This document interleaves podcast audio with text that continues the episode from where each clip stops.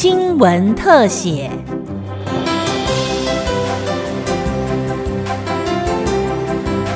听众朋友您好，欢迎收听今天的新闻特写，我是郑继威。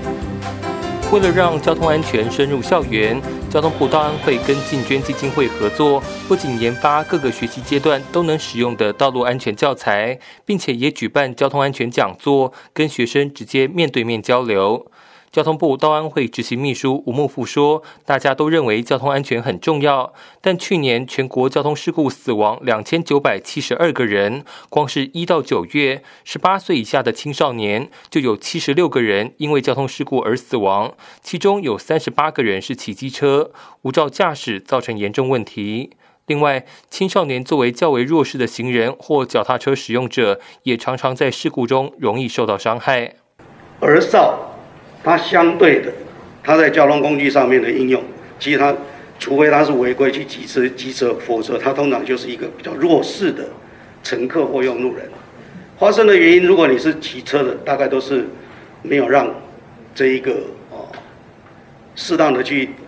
让给其他的这个车辆，或者是其他的一些交通工具。那行人的部分，大部分都是因为没有走在我们的行穿线上面。那我们的交通到底出了什么问题？我们可以做什么努力呢？所以我们会希望透过这样的一个表意的一个座谈会，跟大家双向沟通，也让大家的意见可以让政府再进一步深入去了解。但更重要的是要把交通安全这件事情深根到我们的每一个人的心上跟身上。教育部国民级学前教育署副署长戴淑芬表示，谈到交通安全，民众都会期待政府能做什么，或是学校能教导学生什么。都市跟乡村的学生面对交通安全的情境都不太一样，但对于现代社会来说，交通安全的知识都是应该具备的素养。交通部跟金捐基金会所共同发展出来的各教育阶段的一个交通安全的那个呃教材。让学校的老师能够在他不管是各领域的那个呃学习融入，也可以就是发展一个校本的那个呃课程啊。每一个人在行的安全上，我们都希望能够获得百分之百的那个呃保障，而每一个人对于行的安全，其实也都负有保障他人安全这样的一个责任。这是一个相互的，是一个彼此的，是一个，就说我自己好，我也能够呃顾及到别人的好，这是一个共好的一个呃社会。进捐基金会执行长林月琴说：“二零一四年，我国把《儿童权利公约》立法成为国内法，保障儿童的生存权是当前重要课题，而避免儿童发生交通意外就是最直接的保障。”由于我国的交通事故发生率是英国的四倍、日本的三倍以及韩国的两倍，一定有一些问题可以检讨。韩国花了二十八年时间，让死亡率下降了百分之九十六。林月琴相信，只要有心，我国也能追上韩国改善的速度。